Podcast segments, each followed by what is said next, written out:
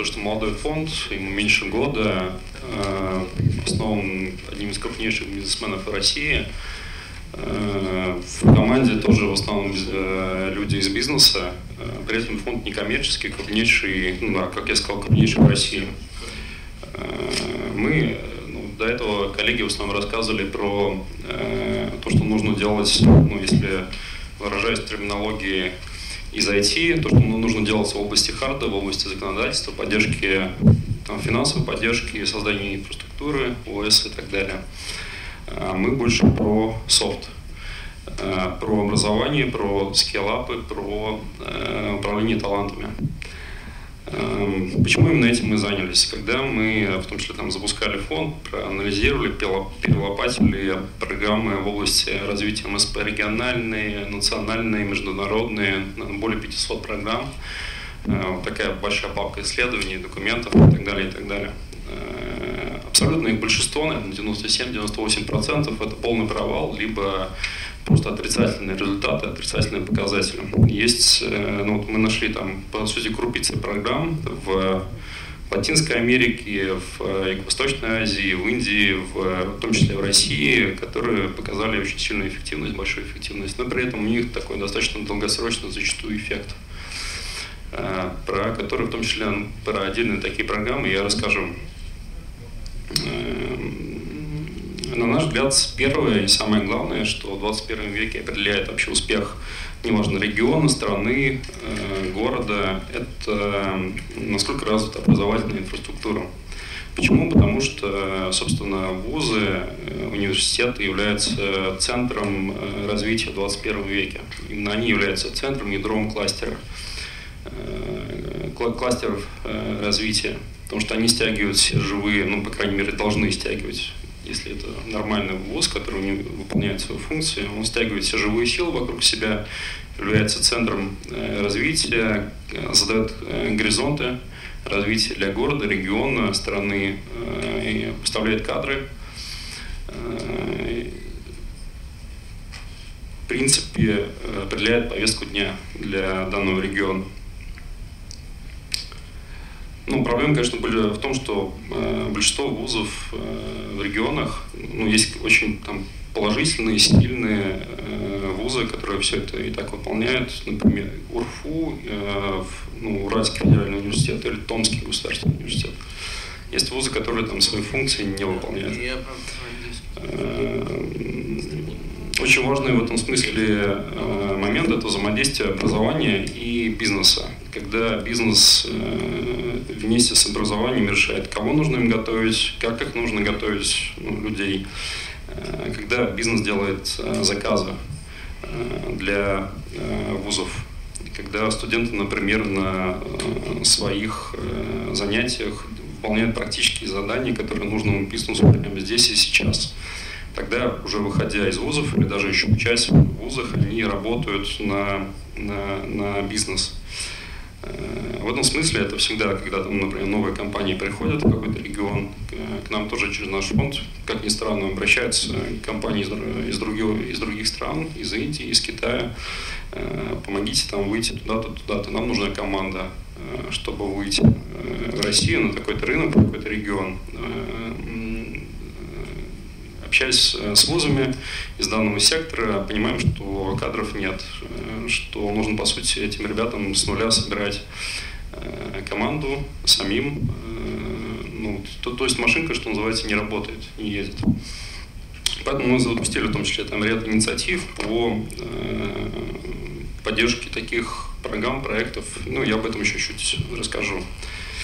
Например, у нас есть такой проект «Приактум» называется, это конкурс студенческих проектов э, в области, в том числе э, ну, технологические разработки, социальные проекты и так далее, и так далее. Они позволяют студентам, с одной стороны, э, то, что называется, взять на себя проект и реализовать его, потом презентовать его на региональном уровне и на федеральном уровне. Но при этом они не просто делают проект, что называется, для себя, они делают его в том числе под заказы и задачи бизнеса и с перспективой потом в дальнейшем продолжить реализацию данного проекта э, в рамках э, проектов компании. Э, то есть там уже более 2000 участников по по-моему, 35 сейчас регионов, там постоянно прибавляется количество регионов. А второй очень важный момент – это развитие, собственно, вообще идеологии предпринимательства в учебных заведениях, начиная, на самом деле, с школьников, причем э, даже начальных классов. Э, предпринимательство – это не в смысле купи-продай, это в смысле созидания и зарабатывания на том, что ты созидаешь и даешь пользу, в том числе обществу. Например, это инжиниринговые клубы, э, центры там, детского юношеского творчества и так далее, и так далее, в которых можно э, детей учить созиданию и создавать то, что называется продукты. Потому что, что называется, если ты научился создавать классные продукты, потом тебе э, ничего не стоит из этого построить нормальный бизнес, не зависеть от государства, не зависеть от работодателей и так далее, и так далее. Мы такие инициативы тоже поддерживаем. В следующем году запустим несколько достаточно масштабных историй. Я думаю, вы о них тоже услышите. Кроме того, в вузах эм, мы сейчас строим так называемую национальную предпринимательскую сеть. Это э, клубы. Ну, в вузах, в принципе, э, я не беру там топовые вузы. В основном везде такой вакуум. Кроме КВН, там особо ничего нет. Соответственно, э, есть необходимость заполнить этот вакуум чем-то более смысленным и полезным. Э, поэтому мы строим национальную предпринимательскую сеть. Э, это объединение такое сообщество, сообществ на базе образовательных учреждений в школах и вузах, чтобы ребята там учились бизнесу, бизнесу предпринимательству. При этом э, это не значит, что все они станут предпринимателями, это значит, что и там на рабочих местах они будут, будут относиться к своему делу, к своим задачам как э, предприниматели, э, используя компетенции, э, которые полезны э, в бизнесе. Э, в принципе, это то, что называется активизация населения, когда э, люди занимают просто ну, проактивную жизненную позицию и перестают там, жаловаться, не знаю, там, на работодателя, на государство, что, что все, все не так, все плохо. Проявляют сами инициативу, берут на себя риски и начинают менять ситуацию вокруг себя. Это, ну, такие программы, они, э, на наш взгляд, есть определенный минус для руководителей на местах, потому что это такой более долгосрочный эффект они имеют. Это обычно там 2-4 года. Э, зачастую там, для руководителей регионов нужно быстро показать, что называется, результат, закрыть KPI и так далее, и так далее. Но зато такие программы, они имеют намного более долгосрочный эффект.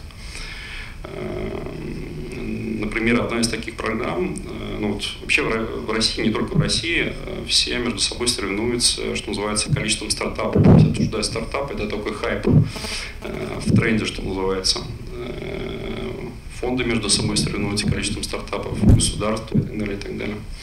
Э, наша позиция, э, что важно не количество стартапов, а количество скиллапов. То есть, когда маленькие компании превращаются в большие, большие компании корпорации. Э, потому что именно они определяют, что называется, повестку дня, среду, в которой мы живем, они меняют нашу жизнь, ну, что называется, на местах.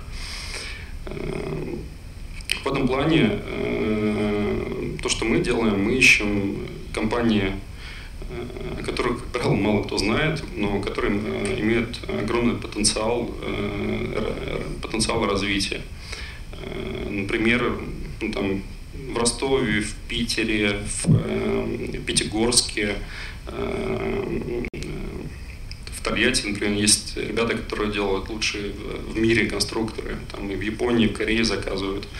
В Ростове ребята скромно сидят э, из компании TradingView, это мировой лидер, э, социальная сеть для э, частных инвесторов, крупнейшая в мире. В принципе, она там, монополист абсолютно, у нее капитализация больше 100 миллионов долларов по оценке сейчас. О них вообще никто не знает. То есть, ну, просто ноль, ноль статей в, в России про них. У них, по-моему, даже сайта нет на русском языке. Э, мы, соответственно, создаем, создаем сообщество, закрытый клуб. Э, сейчас там более 50 компаний, их там капитализация уже более 10 э, миллиардов долларов.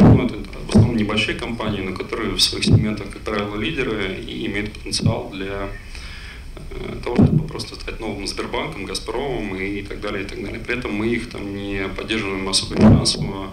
То, что зачастую самая главная проблема у них это не финансирование на самом деле, а передача экспертизы от тех, кто уже прошел свой скиллап, у них становятся менторами, наставниками, экспертами, например, такие ребята, как Ноготков, который основал связной, Старброд, Оскар Хартман и так далее.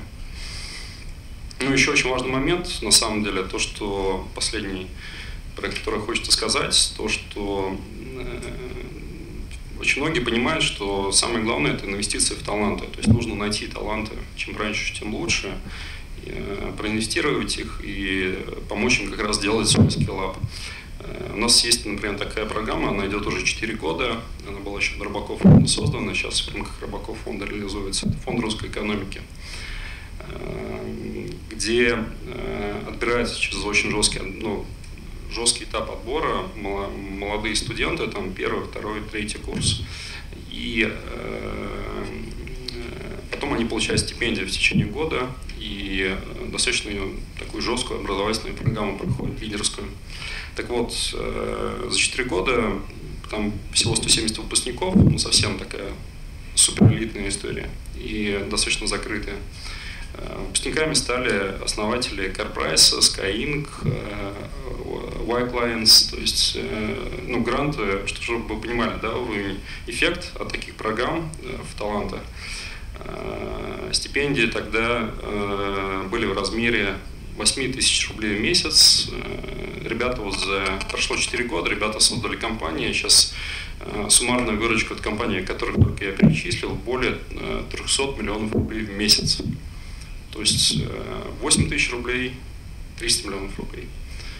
Вот. Э, поэтому есть э, очень много нестандартных, там, неочевидных, да, которые особенно не обсуждаются, потому что в основном обсуждается как раз хард, это финансы, это законодательство и так далее, и так далее. Все в основном про это. Вот. На наш взгляд, очень важно развивать софт. И вот на этой позитивной ноте я бы, наверное, хотел закончить.